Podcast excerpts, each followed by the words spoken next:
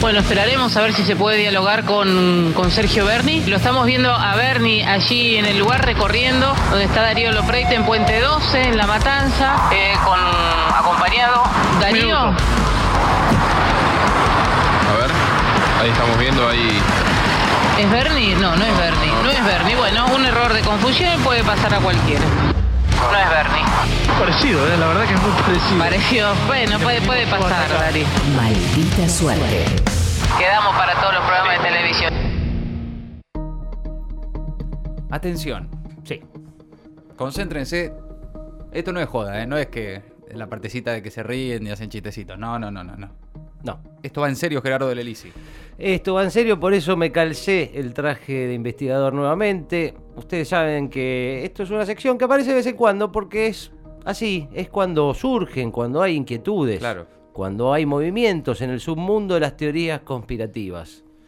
Antes que pregunten, el compañero X no va a estar hoy porque no se puede editar. ¿eh? ¿Sí? Mañana quizás bien. Era muy sobre la hora. Mañana sí. ¿eh? Teorías conspirativas tenemos hoy. Muy interesante. Teorías conspirativas que, es lo que ustedes, mucho. lo que ustedes están esperando. Teorías conspirativas que hemos traído en este, en esta sección. Teorías tales como Abeluto no existe. Me acuerdo. De la Sí. conexión de Flavia Palmiero con Pepín Simón. Sí, sí. Macri es Jesús. Uf. Y muchas más. Me acuerdo. Hoy traemos nuevas teorías que están circulando y que nosotros tenemos la obligación como medio de comunicación de transmitírselas a ustedes para ver si hay algo de cierto. La primera es la Corte Suprema y el canje con Fivertel. La Corte Suprema y el canje Bueno. con Fivertel. ¿Cómo, ¿Cómo se desarrolla esta teoría? No sé si recuerdan, año 2019. Sí, a ver. Los medios hablaban de una... Todavía Macri en el gobierno. Hablaban de una mayoría peronista en la Corte Suprema. Me acuerdo, sí, sí. Asumió después el gobierno peronista, un Sí. gobierno peronista. Sí. Miembros de la corte asistían a actos oficiales en el Ah, comienzo de ese gobierno peronista. Es verdad, sí. Parecía que había buena sintonía entre el gobierno y la corte. Cambiamos. Hoy, vamos a hoy. Esto es foto del 2019. Hoy, todos los fallos de la corte son en contra del gobierno. Y los anticipa Clarín en la tapa. ¿Cómo llegamos a esto? ¿Cómo llegamos a esto? Claro. ¿Qué pasó entre 2019 y 2021? Claro, ¿por qué cambió tanto, no? ¿Qué pasó ¿Qué entre pasó? esos años? Una Eh, pandemia. Es verdad. Una pandemia. Sí, es verdad. Incluso muchos marcaron la paradoja de que el fallo de la Corte que ratifica las clases presenciales se haya hecho de manera virtual. Porque, ¿cómo sesiona la Corte? Por internet, De manera remota. claro. ¿Y qué es necesario para sesionar de manera remota? Una buena conexión Ay, de no. Internet. Claro. ¿Quién brinda las mejores conexiones en el país? O al menos las únicas, ¿no? Las únicas, las En más importantes, que tiene toda zona. tubería, básicamente. Claro. Sea, Fivertel. ¿De quién es Fivertel? De Clarín. De ¿Quién Clarín. tuvo el fallo un día antes? Clarí.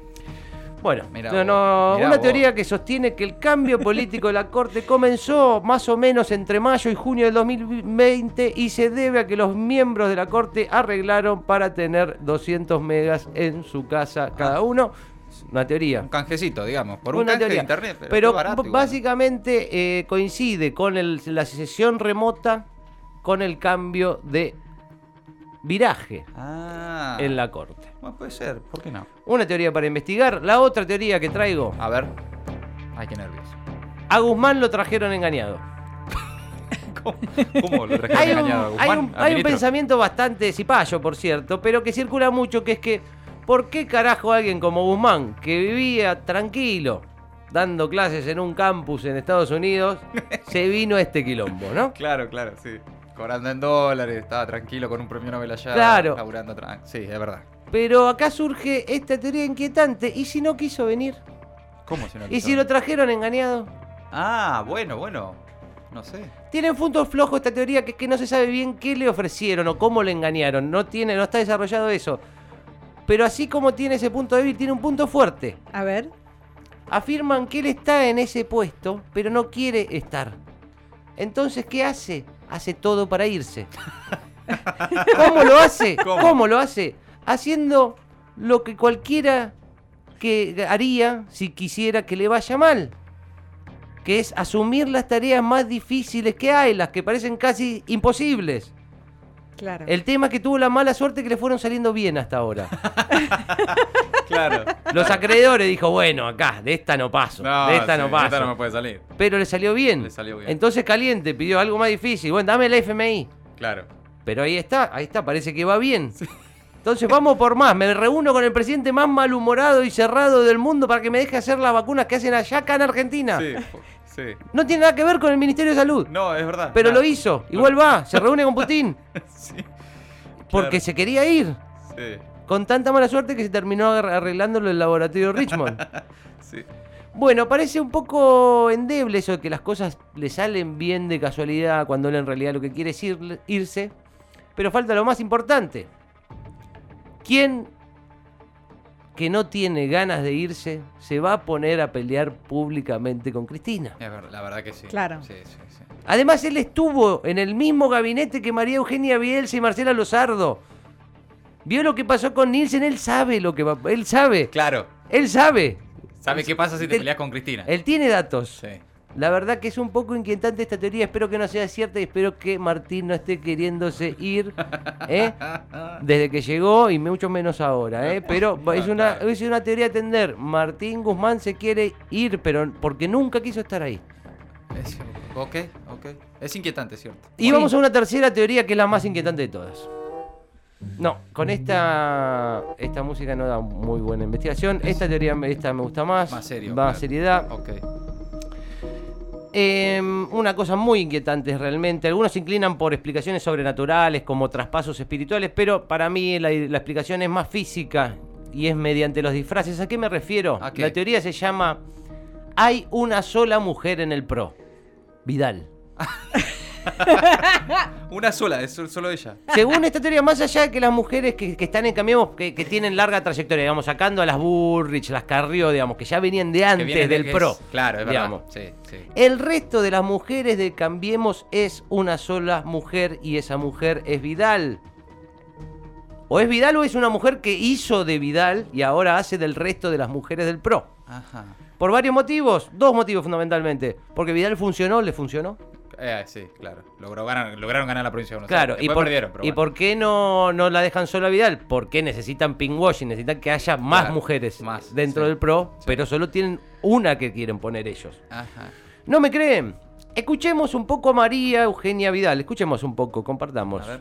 Hice silencio público, pero nunca dejé de hacer política. Seguí recorriendo barrios mientras la pandemia lo permitió y las restricciones. Bueno, Eh, seguí siendo tiene parte una forma de hablar- partidarios, ayudé a Horacio, a los intendentes este Sí. año. Muy característica, ¿no mí. le Sí, parece? Todos, todos sabemos, sí, claro. Uno se da cuenta que es ella. Hizo de eso un personaje, ¿no? Claro. Pero ahora escuchemos a, a otro referente de Cambiemos, mujer. A ver. Soledad Acuña. Nosotros estamos planteando, animándonos a tomar esta medida que requiere, o sea, en algún momento nosotros lo planteamos, había cuatro escenarios cuando la, la cuestión sanitaria y la epidemiológica lo requieran, Es teníamos que tomar persona. alguna medida de Ah, restricción.